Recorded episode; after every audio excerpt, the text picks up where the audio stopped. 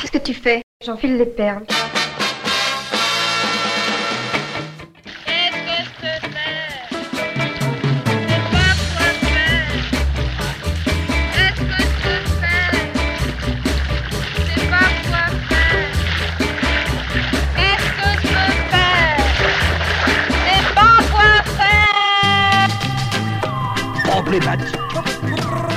Aujourd'hui, la femme, elle a envie, par exemple, moi, la seule possibilité que j'aurais de pas être artiste, c'est d'être enceinte tous les neuf mois.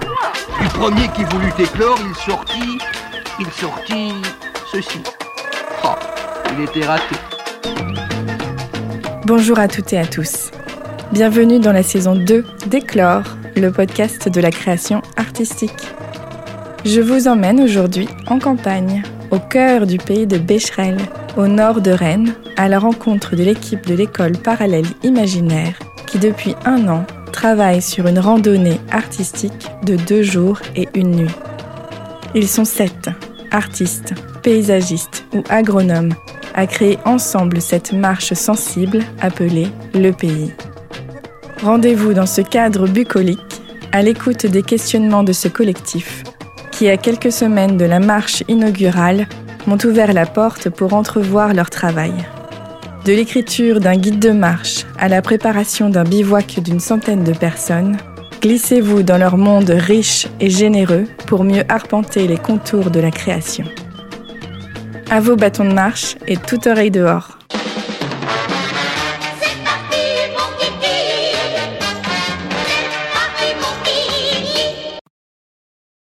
Moi, j'ai rejoint le projet sur la première marche, du coup, euh, qui a eu lieu en juillet euh, dernier, de trois jours. Et euh, il y a eu toujours, il y a eu, en tout cas depuis le début, il y a eu cette idée quand même de faire quelque chose qui a lieu dans le pays de Becherel, donc pas juste sur la commune, mais sur le, sur les autres communes, et d'avoir quelque chose qui relie un peu ces différents endroits. Et la marche est venue quand même, ouais, je crois, dès le début, enfin en tout cas très rapidement, quoi. Guillaume Lambert, dramaturge d'avoir quelque chose qui lie ces différents endroits par euh, une randonnée, une randonnée euh, enfin d'éprouver un peu différemment le paysage quoi forcément. Et, et moi je l'ai vraiment vécu aussi ne serait-ce que dans les la première euh, résidence donc on est parti trois jours en marche et moi qui habite vraiment juste à côté à 10 minutes je me suis senti vraiment un peu très très dépaysé et en vacances vraiment très loin de, de chez moi quoi. Donc donc ouais ouais c'est vraiment quand même l'idée de faire l'expérience par la marge d'un autre pays quoi en tout cas que sûrement beaucoup d'habitants et d'habitantes ont déjà euh, ici. Hein.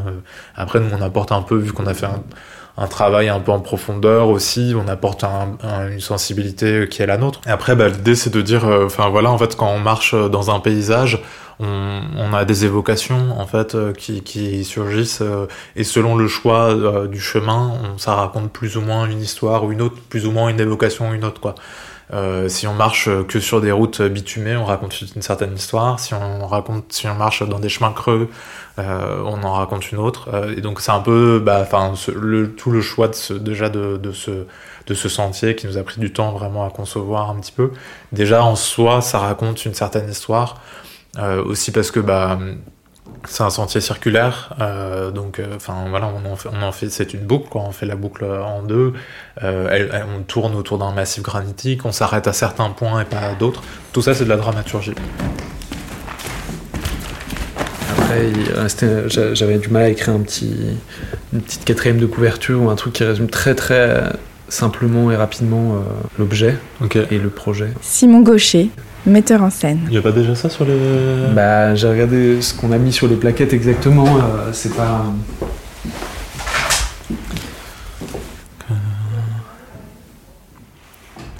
Oui, peut-être un peu adapté quoi, mais. Euh, ça, c'est pas mal quand même.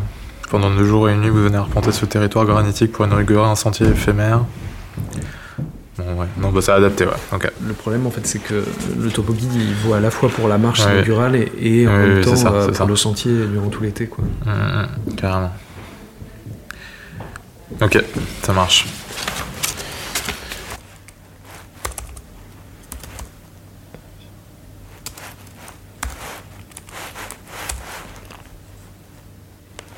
On a essayé de de faire ce choix-là à la fois de manière euh, très technique, euh, enfin c'est à la fois des, choix techniques parfois, enfin très souvent, et c'est aussi des choix euh, plus d'ordre de fiction, d'artistique, de, enfin on s'est beaucoup inspiré du coup d'une forme qui s'appelle la troménie, qui est surtout présente en Bretagne, qui en fait consiste à faire le le tour d'une paroisse, donc c'est très lié à à la religion chrétienne. Donc c'est vraiment l'idée de, une fois tous les six ans normalement, de faire le tour d'une paroisse euh, avec euh, en portant des statues, des reliques, des drapeaux, et d'avoir de s'arrêter à plusieurs stations de la paroisse où à chaque fois il y a un peu un événement différent. Une, euh, il y a une petite, une, soit une, enfin des petites cahutes en, en, gros qui sont tenues par par les habitants, les habitantes, et du coup le saint s'arrête ou la sainte s'arrête, etc. Et cet événement-là, il existe aussi à Becherel d'ailleurs. Et en fait, euh, c'est un événement euh, qui nous a un peu inspiré parce que bah, nous aussi, on fait un tour de quelque chose avec plusieurs stations à différents endroits. Et après, euh, l'idée, c'était bah, à chaque station d'imaginer un événement différent. Donc, parfois, c'est juste un récit. Parfois, c'est aussi un peu quelque chose qui est comme une performance ou une petite, une petite expérience à faire voilà, sur, le, sur, cet, sur cet endroit-là.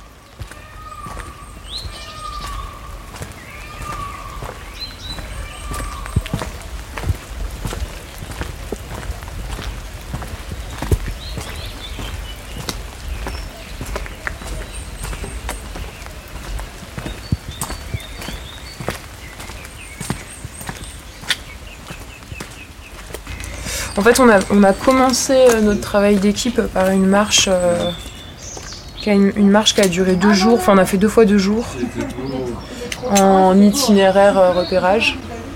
Et du coup, comme on a vraiment beaucoup apprécié ce moment collectivement, on s'est dit que. Léa Muller, paysagiste. Que c'était chouette d'en faire la base de notre travail, quoi. Et l'idée aussi, c'était d'embrasser une grande portion du territoire. Embrasser une grande portion de territoire, il faut passer un peu de temps. du coup, euh, je pense que c'est comme ça qu'est venue euh, l'idée de, faire ça sur deux jours avec un bivouac.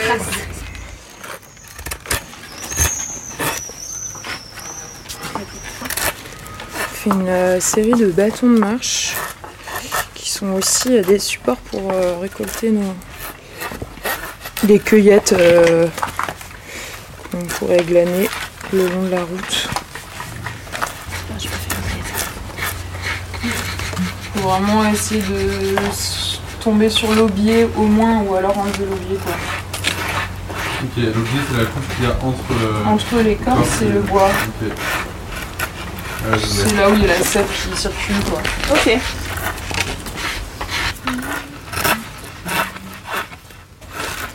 On aura aussi deux dispositifs de séchage et euh, on récolte des, des matériaux.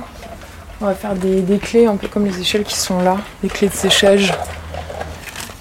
Parce que la récolte, après, vous allez en faire quelque chose L'idée, c'est qu'on se serve de ce qui a été glané lors du parcours pour, euh, pour notre soirée de bivouac. Donc, il y a une partie qui va servir pour euh, faire des tisanes ou des coctions et, euh, et une autre partie pour faire plutôt des, des parures, des parures individuelles. L'idée, c'est qu'on se fasse une série de, couronnes ouais, et autres dispositifs qu'on pourrait se, qu'on pourrait se mettre dessus. Quoi. Je suis paysagiste de formation, du coup, euh, c'est. je peux différemment euh, voir les choses autrement qu'à travers une lecture du territoire. Quoi. puis on a pas mal euh, tourné autour de la géologie aussi qui est quand même assez euh, particulière dans le pays de Becherel.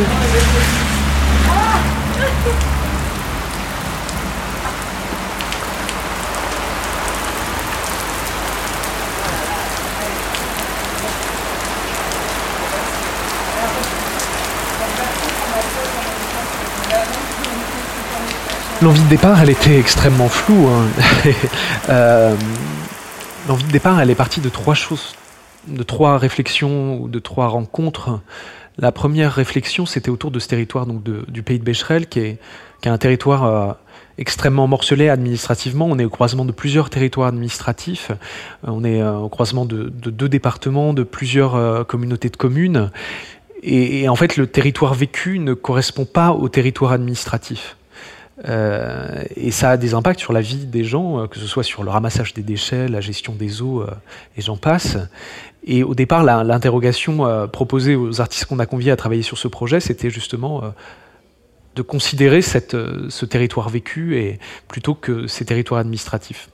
La deuxième chose, c'est un- une sorte de, de compagnonnage avec un paysagiste américain qui s'appelle John Breakerhoff Jackson, qui est un, paysagiste américain donc, a vécu au XXe siècle et qui a théorisé ce qu'il appelle le, paysage vernaculaire. Euh, pour lui, il, délimite deux, deux types de paysages. Le paysage politique, qui est le paysage administratif, c'est-à-dire euh, euh, le paysage euh, qui est géré justement par l'administration, où il y a un pouvoir central qui organise le territoire, qui le structure, qui le délimite.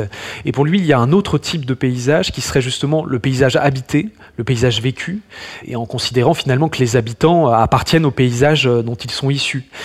Et avec cette idée finalement que le paysage est, toujours en mouvement, mis en mouvement par ceux qui, habitent auprès de lui et qui en font, et qui en font partie. Et notamment, il dit euh, que euh, voilà, pour lui, le, paysage en fait est la manifestation visible d'un groupe qui habite en permanence à un endroit. Et une justement des, une façon de matérialiser ce, groupe, c'est toutes les mobilités douces qui existent dans un paysage et notamment euh, les chemins creux qui sont un, héritage de, toutes ces pratiques marchées. Donc ça, c'est voilà cette rencontre avec ce, paysagiste qui a beaucoup infusé dans le projet. Et la troisième chose, c'est une réflexion, euh, sachant que de, de nos pratiques artistiques et autour de l'idée de d'inventer un art situé, notamment euh, à l'aune de cette crise là qu'on traverse. euh, comment est-ce qu'on crée des modalités de création différentes? Comment est-ce qu'on crée des relations à un territoire ou à des des personnes ou à des spectateurs euh, différentes. Comment est-ce que oui, on imagine un art situé qui s'invente euh, par et pour un lieu et pas euh, pour tourner dans tous les théâtres de France? Donc c'est un peu les, trois choses qui ont permis au projet de naître, enfin qui ont inspiré ce projet. Enfin, sachant qu'au départ, en fait, je savais pas du tout ce à quoi ça allait ressembler. On, partait avec l'idée vraiment de faire un, une, une, recherche autour des, des, liens entre création artistique et agriculture, et, et, finalement, le projet a trouvé cette forme peu à peu.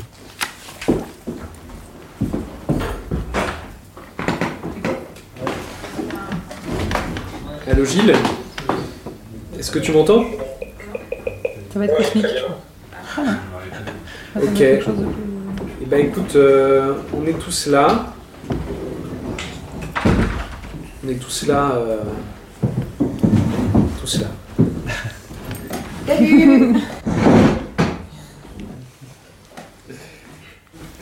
Juste pour. Parce que moi je peux essayer de refaire un déroulé un peu plus précis, mais les infos qu'on a besoin de faire passer au début, c'est quoi? Enfin, je veux dire, euh, artistiquement, pas euh, techniquement. Pour moi, c'est le fait, enfin, vraiment la question de l'accueil, de, la bienvenue. Enfin, de, ce qu'on a évoqué en disant est-ce qu'il y a. On avait parlé de cette question en disant vous venez d'où? Et de dire comment, par un énoncé simple, on acte ce, ce fait que tu arrives quelque part, que tu dis bonjour, que les gens viennent d'ailleurs, et que ce quelque part et cet ailleurs, au final, c'est aussi ça, la question d'un pays. Ouais. Mais ça peut être, c'est sans l'idée même de d'engager une discussion infinie. Enfin, c'est pas le but, mais. Euh... Ah non, moi, suis... Pour moi, il y a une finesse à avoir dans ce qui est dit à ce moment-là, qui doit quasiment être écrit, en fait. Ouais, c'est ce que j'allais dire. Parce que du coup, la première adresse, c'est par rapport à, l'accueil plus, euh, plus technique, quoi, plus administratif. Bah, c'est la question que je me pose, par exemple, presque. Mais bon, il n'y a peut-être pas trop d'autres solutions, mais... Euh... Ou bien on sépare ces deux temps véritablement, et il euh, y a un accueil très basique, euh, randonnée, et il y a un accueil après, euh, on les fait rentrer petit à petit dans la fiction. Quoi. Mmh, ça peut D'une performance que j'avais vue de Tino Segal qui s'appelait euh, This Situation, mmh. et à chaque fois qu'il y avait une personne qui rentrait dans l'espace de représentation, enfin de performance, Gilles Amalvi, poète et créateur sonore. Il y avait toujours un performeur qui disait juste bienvenue à cette situation. Et ça produisait à chaque fois vraiment un espèce d'effet de réactivation pour chaque nouvelle personne, juste dire euh, bienvenue. C'est un protocole très simple, effectivement, qui, qui, je pense est très, très, très actif.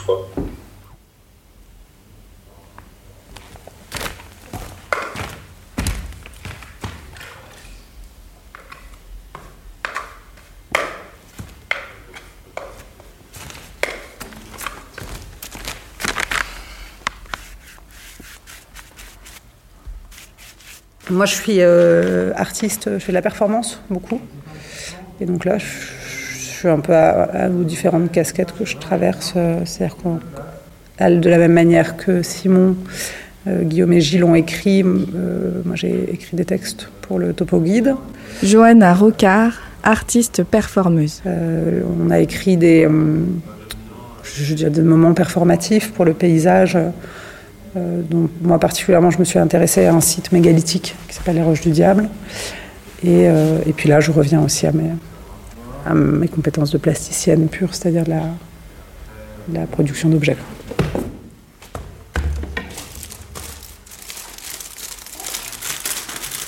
Mais en même temps, ça peut être bien de commencer les deux trucs en parallèle. Ce qu'on peut faire peut-être, c'est faire les bains. Ouais.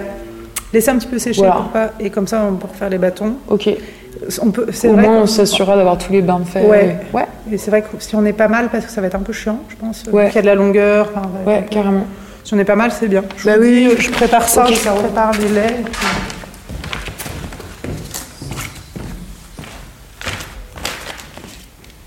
On prépare euh, des, ouais, des objets textiles qui vont être des nappes euh, pendant la marche pour le pique-nique mais qui vont aussi euh, possiblement se transformer en étendard sur le bivouac à la fin, qui change un petit peu de fonction, ou des choses où les gens vont pouvoir s'allonger dessus. Euh, et c'est le motif en fait reprend la, de manière très abstraite, en tout cas c'est très inspiré de la composition, euh, de la cartographie que Léa a fait en fait du paysage qu'on va traverser. Et donc ces, ces 11 nappes, une fois réunies, reforment la, la cartographie du territoire. Et entre autres, principalement, on a pris le motif du massif granitique, puisqu'on voulait trouver un, pattern et c'était peut-être ça qui était le plus. Euh, Mais on n'est pas très attaché au fait qu'à un moment dans la marche, la cartographie soit recomposée. C'était plus aussi de trouver un motif qui fait sens.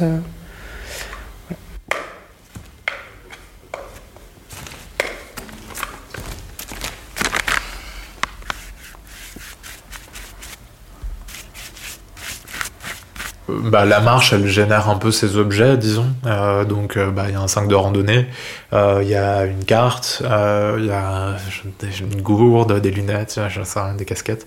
Il y a plein d'objets un peu qui sont venus comme ça. Et nous, on a essayé de réfléchir un peu à c'était quoi l'objet sur lequel on voulait travailler. Au début, on avait pas mal parlé d'un sac à dos.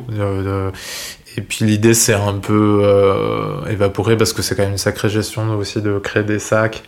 Euh, donc euh, voilà, et euh, en fait, oui, assez rapidement est venue l'idée de, de créer euh, donc un, guide, enfin on appelle ça topo guide, mais c'est un guide de marche, quoi, disons. Aussi parce que bah, c'est très en lien avec l'idée qu'on est dans une cité, enfin on part d'une cité du livre, donc il y a, y a, un écho, on est en partenariat avec la maison du livre, qui a les facilités pour ça, etc. Donc c'est aussi un peu comme ça que ça s'est, enfin, que ça s'est rendu possible. Euh, et du coup, ouais, c'est un des objets qui s'intègre parfaitement dans une dramaturgie de, de marche.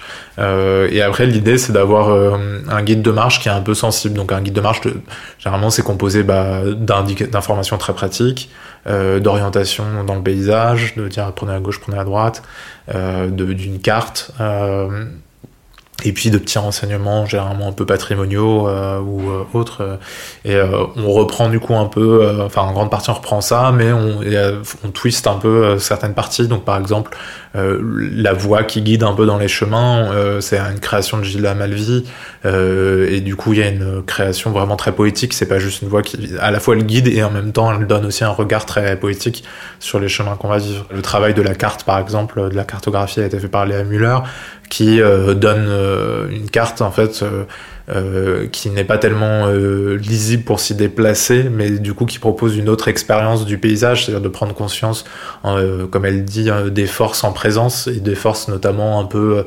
invisibles ou peu visibles, donc du massif granitique au boisement, aux, aux failles, enfin des choses qui sont pas une carte hygiène ou peu quoi. Euh, donc euh, voilà, et puis après bah, toutes les stations euh, où là on était plusieurs à, les écrire, bah, il y, a, y a même chose. L'idée c'est d'avoir en fait une expérience un peu pas juste une information patrimoniale, mais en fait de potentiellement jouer une petite scène sur une des stations juste en lisant un texte à plusieurs, ou alors de se faire plusieurs gestes comme un peu une petite chorégraphie sur les roches du diable. Euh, Enfin voilà, donc l'idée c'est d'avoir un on n'a pas du tout en fait prétention à avoir quelque chose d'assez euh, carré, exhaustif comme un guide Michelin ou autre. Euh, par contre, on apporte un, regard un peu sensible sur cette marche créée par voilà cette personne qui se rencontre, qui se retrouve avec leur regard du coup incomplet, mais qui c'est le nôtre.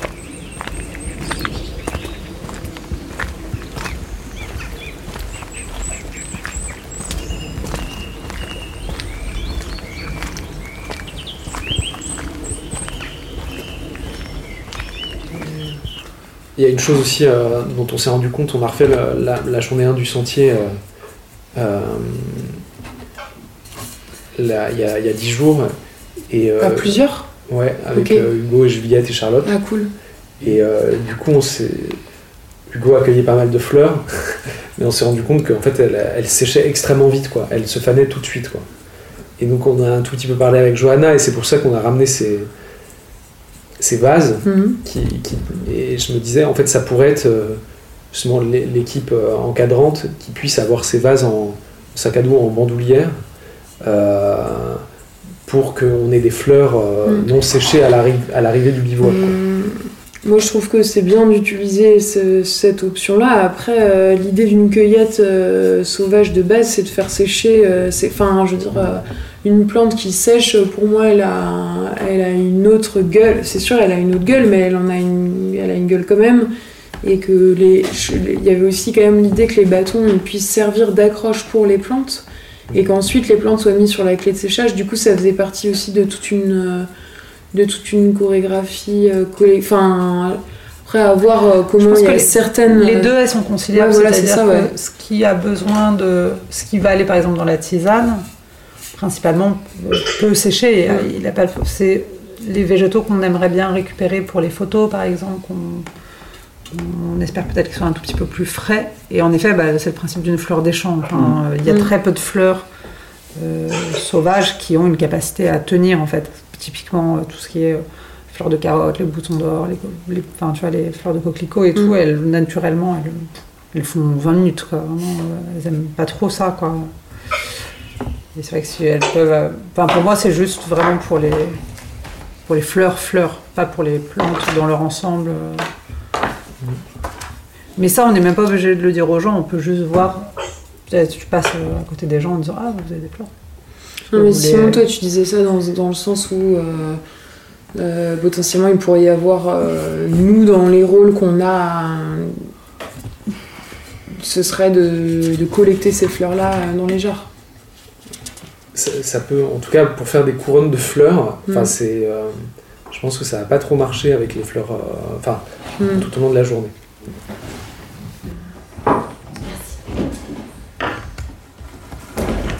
Salut Gilles, bonne journée alors. Ouais. Bonne, bonne journée à demain.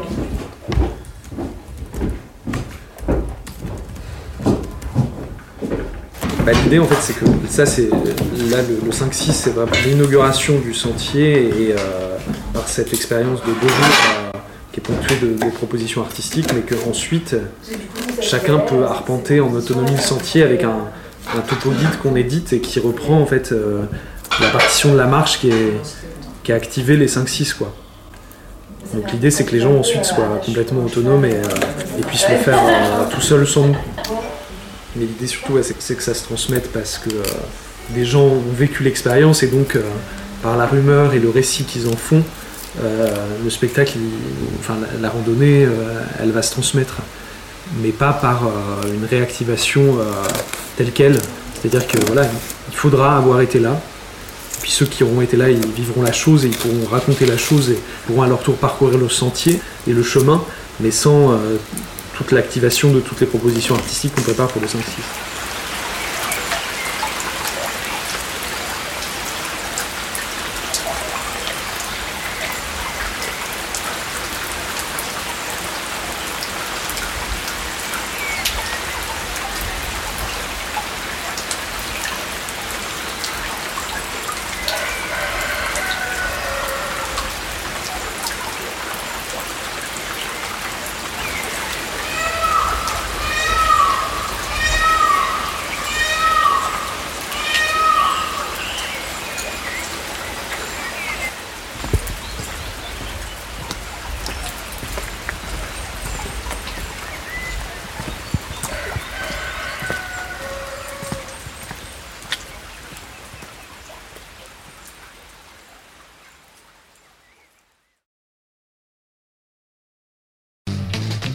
Merci à Guillaume, Simon, Léa, Johanna, Charlotte, Juliette et Hugo de m'avoir accueilli avec autant de bienveillance. C'était l'épisode 4 de la saison 2. Ce podcast est réalisé par moi, Violette Henry. Vous pouvez suivre Éclore sur Instagram, Facebook et Twitter. N'hésitez pas à me laisser des commentaires et des étoiles dans vos applications d'écoute préférées. À bientôt sur les réseaux et sinon, vivement le dernier dimanche du mois pour un prochain épisode d'Éclore, le podcast de la création artistique. Si telle était la façon désinvolte dont les Shadok définissaient leurs œufs, il faut avouer que les œufs le leur rendaient bien et n'en faisaient le plus souvent qu'à leur tête.